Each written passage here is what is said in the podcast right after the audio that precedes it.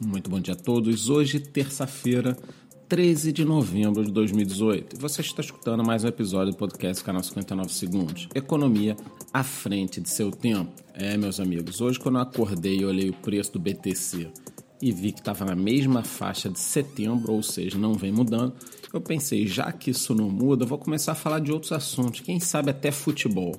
Mas quando eu lembrei que eu sou vascaíno, eu falei, ah, bom, é melhor repetir todo dia mesmo o preço do Bitcoin do que ficar procurando notícia de futebol. Então vamos lá. Ontem o preço do BTC estava ali naquela faixa dos 6.300, 6.380 e desde uma da tarde a gente veio sofrendo pequenos dumps, tá? Quase imperceptíveis no gráfico ali. Uma quedinha, quedinha, quedinha. Então nós saímos de 6.369 para atuais 6.279. Ou seja, vamos ficar de olho aí para ver se hoje a gente não perde essa faixa de 6.200, que é um valor que vem se segurando aí algumas semanas ou meses até, né? E é óbvio que isso tudo afeta o preço das altcoins, apesar de que a grande parte delas encontra-se estável, tá? Nas últimas 24 horas pelo menos. Um destaque de alta vai para Ripple, mais 3,52 e um destaque de queda vai para Stellar, menos 2,84. Tudo isso nas últimas 24 horas. No campo das notícias, onde nós sempre temos fatos interessantes e até curiosos, saiu no Radar BTC o seguinte: um sueco mandou uma carta-bomba para uma exchange na Inglaterra, tá? Para CryptoPay. E qual o motivo dele ter enviado a carta-bomba?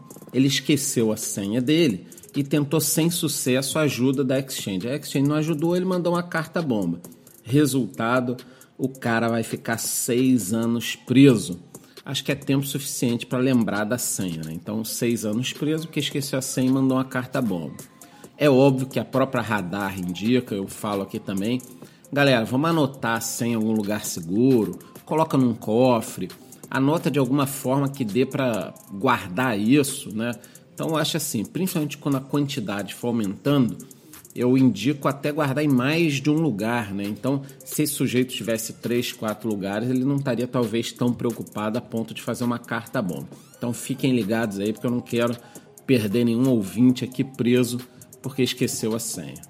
E agora uma notícia importante também: a Transoil International e a Solaris Commodity fizeram uma transação piloto na blockchain referente a comércio de trigo. Tá? Essas empresas trabalham com trigo, óleo e farinha. Então eles fizeram um teste, um piloto. Tá? É, eu vivo falando aqui, semana passada também citei que essa área de logística é uma das que mais está implementando serviços na blockchain tanto para guardarem documentos, a questão também do rastreamento de produtos, né? Tem gente falando aí em poupar 40% do tempo, 90% do dinheiro. A Samsung também está usando essa tecnologia. Eu tenho vídeos sobre isso. Meus amigos, a área de logística nos próximos 5 a 10 anos terá um avanço muito grande e parte disso está sendo construído silenciosamente, só não está tão silencioso porque eu falo aqui toda semana disso, mas acreditem em mim ou leiam os jornais. A área de logística está sendo afetada e vai ser muito mais ainda pela tecnologia blockchain. É uma área que eu trabalhei, tenho MBA nisso, já dei aula, já tive transportadora, então assim, é uma área muito importante. E para finalizar, parece uma piada, mas não é, tá? A Venezuela estará mostrando em 2019 a sua criptomoeda Petro para toda a OPEP. Para quem não conhece, a OPEP é a organização que junta os países produtores e exportadores de petróleo. No passado já foi muito forte, ainda é um pouco, mas já não tem o poder que tinha na década de 70, quando desequilibrou a economia mundial.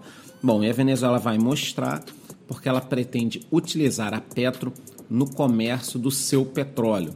É óbvio que isso tem a ver também com as sanções que o governo americano está impondo à Venezuela. Bom, acho que não vai adiantar nada, tá? Inclusive a utilização de Bitcoin na Venezuela disparou nos últimos meses, a inflação está enorme e ontem eu li num jornal de fora que o governo da Venezuela inclusive está pensando em extinguir a PDVSA, que é como se fosse a Petrobras deles. É a empresa responsável por boa parte do PIB do país, mas está sucateada. A produção de petróleo só cai na Venezuela. A empresa foi dominada por sindicalistas, generais, é tudo um lixo. Olha, gente, é deprimente ver uma situação dessa. Como é que você pode fazer com uma empresa de petróleo praticamente vá à falência? Tudo bem que a gente viu isso aqui no Brasil, então a gente percebe que a utilização pelo Estado de uma empresa petrolífera pode levar o melhor negócio do mundo a quebrar. Então vamos ficar de olho. Qualquer notícia da Petro é óbvio que eu trago aqui. Eu acho que na reunião da OPEP o pessoal vai começar a rir, até porque uma Arábia Saudita não pode parar de utilizar dólares no mercado de petróleo. Nunca vai utilizar nem a Petro e nem uma criptomoeda própria, sob pena de romper relações com os Estados Unidos e perder a proteção contra o Irã. Então, por hoje é só, a gente vai aproveitando aí a semana. Amanhã eu posso falar um pouquinho de como estava o preço do Bitcoin nessa mesma época do ano passado e vamos seguindo aí, esperando o tão sonhado rally de final de ano. Então, por hoje é só, muito bom dia.